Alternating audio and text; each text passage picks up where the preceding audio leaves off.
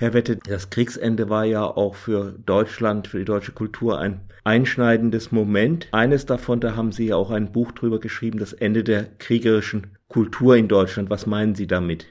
Man muss sich äh, eine ganz triviale Sache vor Augen halten. Die Menschen, die deutschen Menschen vom 7. Mai 1945 waren die gleichen wie die vom 9. Mai 1945. Also was sich an äh, Mentalitäten entwickelt hatte in der Weltkriegszeit und vorher, das war ja mit der mit dem formalen Akt einer Kapitulation nicht beendet, sondern das hat vielleicht nur eine neue Chance bekommen.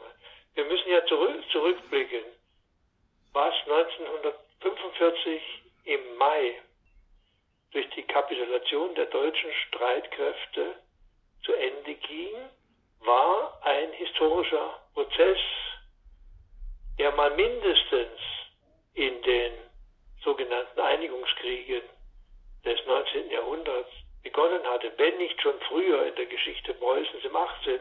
Jahrhundert, nämlich der Prozess einer Militarisierung der deutschen Gesellschaft die dann nach dem Einigungskrieg von 1870, 71 noch einmal rapide zugenommen hat.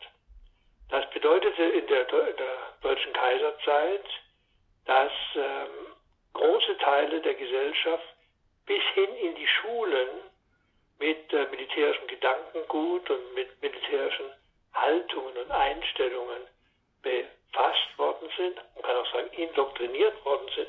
Äh, bildlich kann man das daran festmachen, dass schon der kleine sechsjährige Knirps in der Schule eine Marineuniform getragen hat und dass es äh, gang und gäbe war, äh, mit diesem militärischen Jargon um sich zu schlagen oder dass pensionierte Unteroffiziere in den Rathäusern saßen und dort nochmal ihre, ihre kleine Vorgesetztenrolle ausleben konnten. Wenn man von Militarisierung spricht, heißt das ja nicht nur, dass äh, der, der Habitus der Menschen beeinflusst worden ist, sondern Militarisierung bringt ja nur Sinn, wenn man eines Tages auch aktiv was mit ihr anfangen kann. Das heißt, wenn die Politik sich die militarisierte Gesellschaft zunutze machen kann. Und deswegen hängen Militarismus und Krieg so eng zusammen. Und in der Nazizeit haben wir eine so starke Inanspruchnahme der ganzen Bevölkerung für Kriegszwecke erlebt, dass wir von einer Hypermilitarisierung der nationalsozialistischen Gesellschaft sprechen können. Oder nochmal anders ausgedrückt, der ganze deutsche Volkskörper, um das Wort von damals zu benutzen, wurde dazu hergerichtet, Krieg führen zu können. Überall da, wo die Männer rausgezogen wurden, wurden die Frauen reingesteckt. Überall wurden äh, Ersatzleistungen erbracht. Und so haben wir eine Gesellschaft gehabt, die nicht nur alle finanziellen Ressourcen für den Krieg freigemacht hat, sondern auch alle gesellschaftlichen Kräfte, die in der deutschen Bevölkerung vorhanden waren, für Kriegszwecke eingespannt hat von, von einem Regime, das komplett darauf gesetzt hat, durch Eroberungen den eigenen Machtbereich zu erweitern, aber auch die internen Schwierigkeiten zu überwinden. Genau, da wollte ich mal einfassen. Also bei den Nationalsozialisten ist ja wirklich klar, Hitler wollte Eroberungskriege führen. Ich denke, beim Bismarckreich ist das ja nicht so klar. Da muss diese Militarisierung auch noch weitere Zwecke, politische Zwecke verfolgt haben.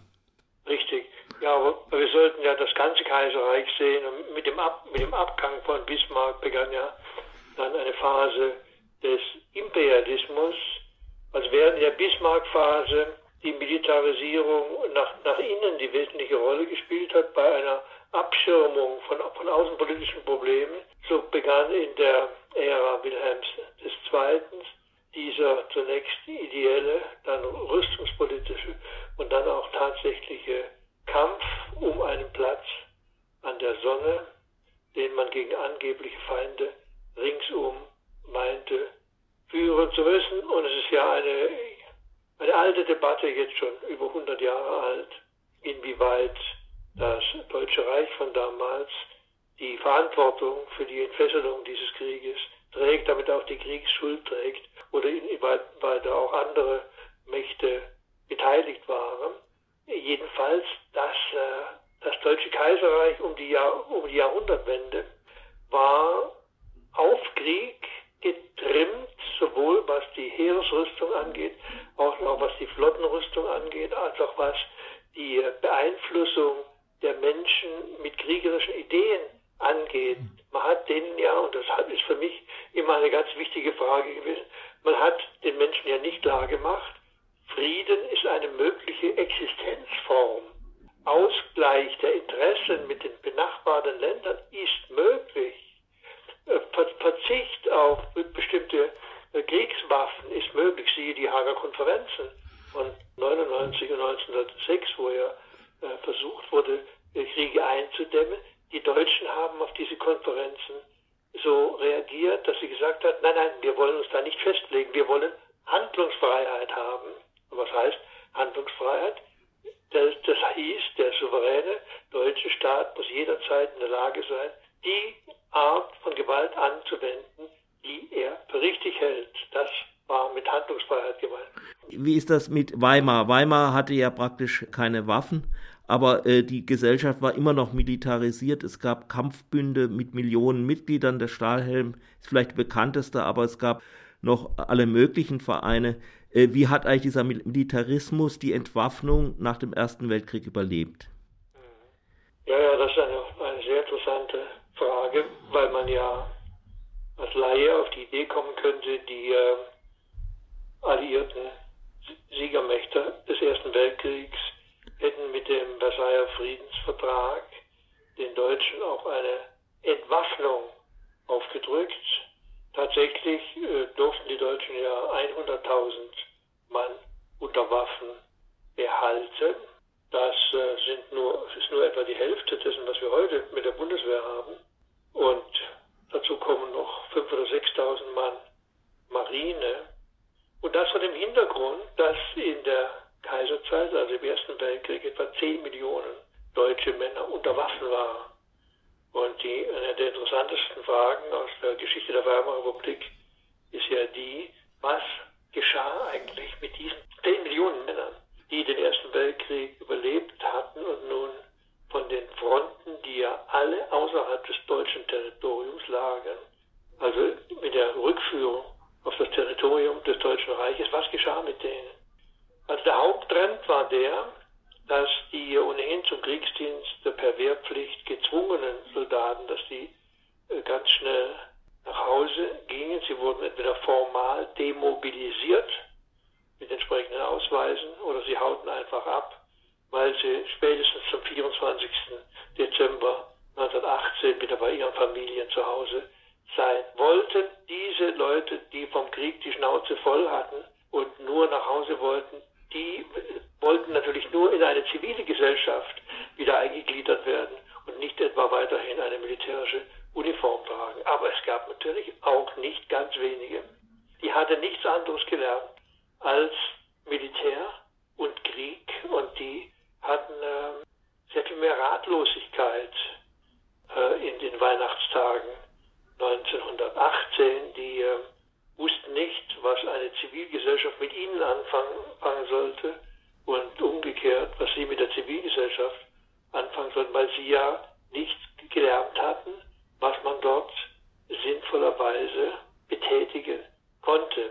Etliche von denen gingen in die sogenannten Freikorps. Ich habe gelernt, dass man das heute erklären muss, was ein Freikorps ist. Hm. Das heißt zunächst mal nichts anderes als ein militärischer Verband, der sich auf der Basis von Freiwilligkeit gebildet hat, also ein Freiwilligenkorps abgekürzt. Freikorps. Die entstanden auf der Basis der Aufrufe der damaligen Regierung, nämlich der Regierung der Volksbeauftragten unter ihrem ähm, Militärminister Gustav Noske, über den ich ja ein dickes Buch geschrieben habe, deswegen komme ich jetzt auch auf den zu sprechen. Diese Freikorps waren dann also wieder im staatlichen Dienst. gesoldet und wurden, wurden eingesetzt gegen das, was man damals den inneren Feind nannte, der innere Feind.